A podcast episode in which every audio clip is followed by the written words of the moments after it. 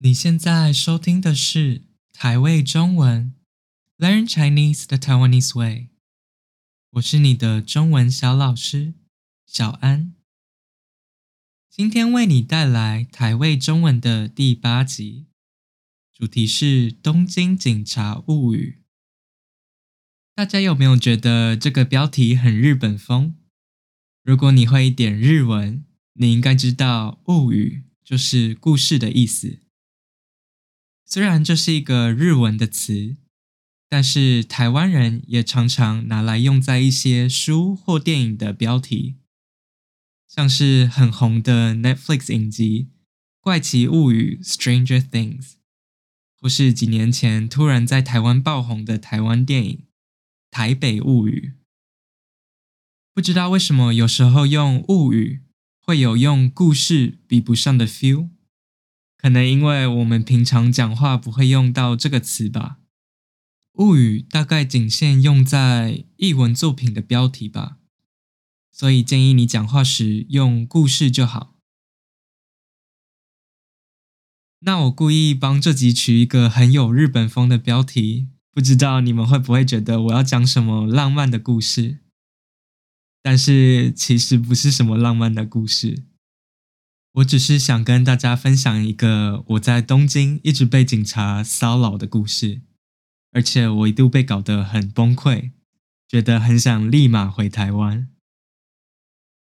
那故事是这样开始的：去年二零二零的年初，我搬到现在的家，是一栋刚盖好的小公寓，房间说大不大，说小不小。跟我室友两个人住刚刚好，因为是刚盖好的房子，什么都蛮新的，而且蛮有现代感的。我跟我室友搬进来都很开心，因为觉得这跟我们梦想中的家很像。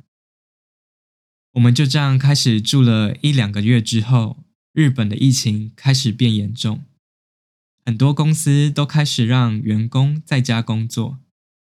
我跟我室友也不例外，因为在家工作的关系，待在家里的时间也比以前长很多很多。我相信住同栋公寓的邻居应该也都是这样。没多久之后，我们就发现住我们镇楼下的人会乱叫，而且是骂脏话的那种大吼。一开始一次两次，我们都觉得还好，想说。应该是在吵架吧，而且日本人那么压抑的民族，应该心理压力都很大吧。但是后来发现，嗯，情况越来越不对劲，他大吼大叫的次数越来越频繁，几乎是每天不分早上晚上都在叫，而且尤其是晚上，可能十点、十一点这种。我们上班族要准备上床睡觉的时候，有时候他大吼完之后，住在对面的几户人家的阿公阿嬷都会走出来看到底是谁那么吵，所以我就养成一个新的兴趣，就是我一听到楼下的人大吼完，我会打开窗帘看对面的阿公们有没有走出来看热闹。我觉得这算一种乐趣吧。那平常忍受楼下的邻居大吼就算了，但是在我们住了这个小公寓一年多之后，一个早上，在我跟我室友都还在睡觉的时候，两个警察突然来按我们家门铃。于是我就穿着睡衣邋邋遢遢的去开门。他们跟我说，有人打一一零通报说我们这房在制造噪音。我就跟他们说，我跟我室友都还在睡觉，怎么可能制造什么噪音？接下来他们又问了我几个问题，其中一个让我印象很深刻的是，他问我：“你们睡觉的时候有制造噪音吗？”我听到整个超傻眼的。拜托，人在睡觉，到底可以制造什么噪音？打呼算噪音吗？因为我室友常常说我打呼超大声的，可是不可能打呼到楼下都听得到吧？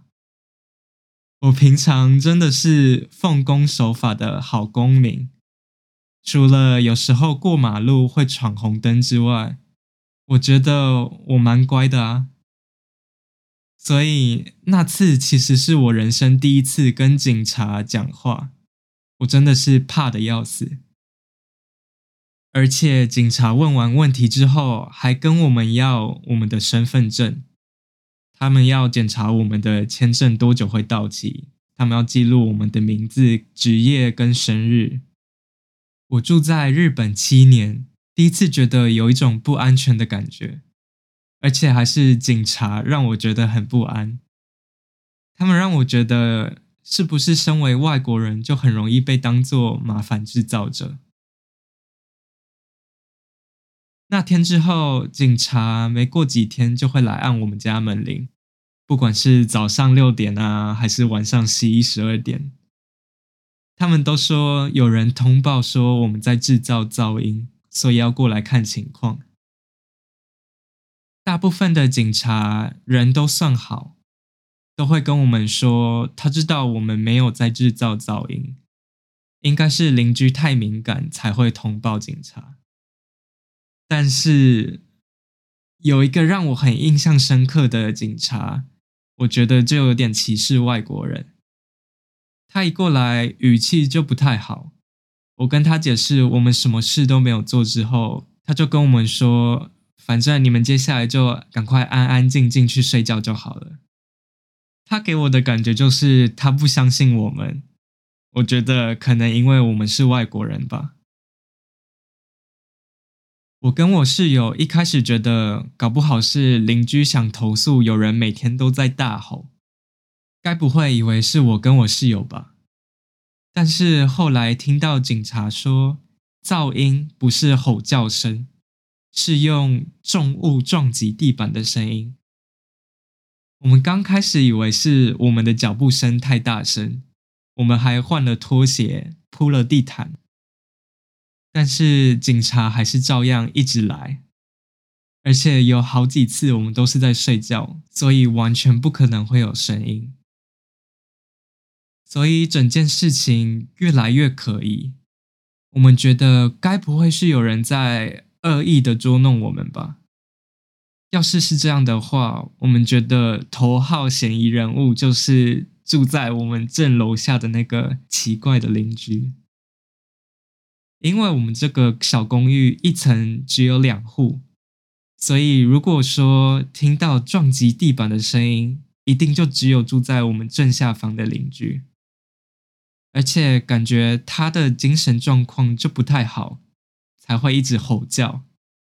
所以如果说他因为一点点声音就打给警察，我们也不会很意外。当然，我跟警察抱怨过楼下有人会一直吼叫，我还录音放给他们听，但是他们只跟我说要小心安全哦。我也问过他们来这么多次都不会想解决问题吗？他们一直来按门铃是浪费我们的时间，也是浪费他们自己的时间。我就问警察说：“难道不能跟我们说打电话投诉的人是谁吗？而且投诉的人不来跟我们说，我们也不知道我们要怎么改善。我们就觉得我们什么事都没做啊。”警察听我抱怨完，他说：“他们只要一接到电话，就一定要来拜访，这是他们的规定。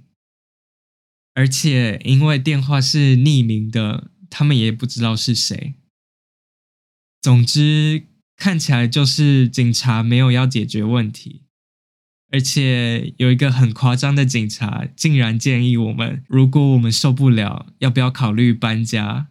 我一听到，整个是火气都上来了。所以看到日本的警察这么消极，感觉没有想要解决问题，他们这样常常来按门铃，我们真的是不堪其扰。生活的步调都会被打乱，而且再也没办法正常生活了。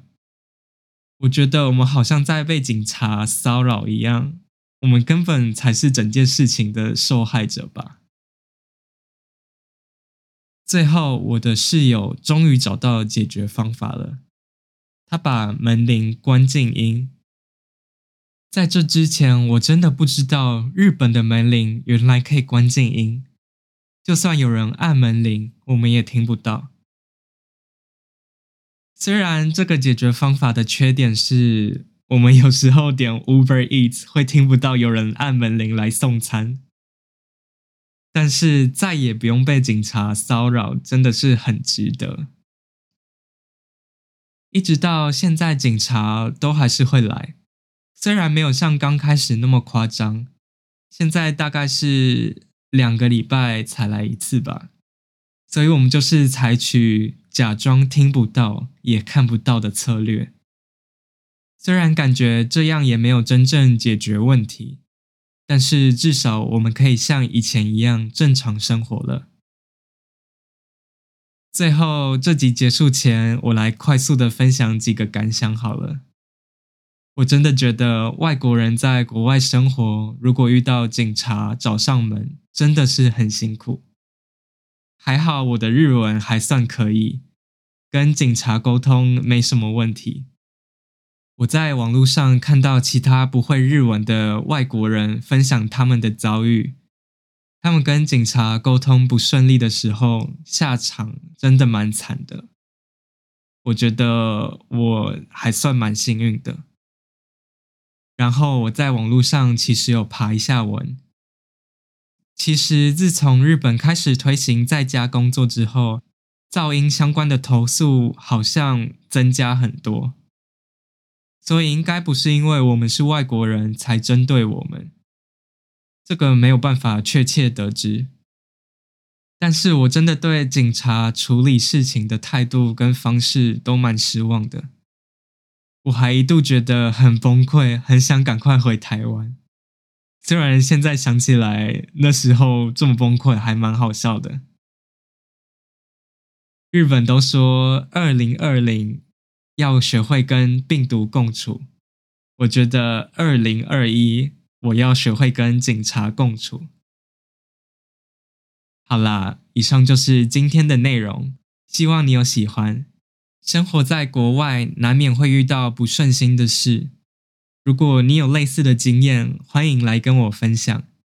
你可以在 IG 或推特传私讯给我，我的账号是 The Taiwanese Way，或是你也可以寄信到我的 email The Taiwanese Way 小老鼠 gmail.com。最后再跟大家提醒一下，如果你有听不懂的地方，欢迎去我的网站看逐字稿，我会把链接放在资讯栏里面。然后我们下次再见，拜拜。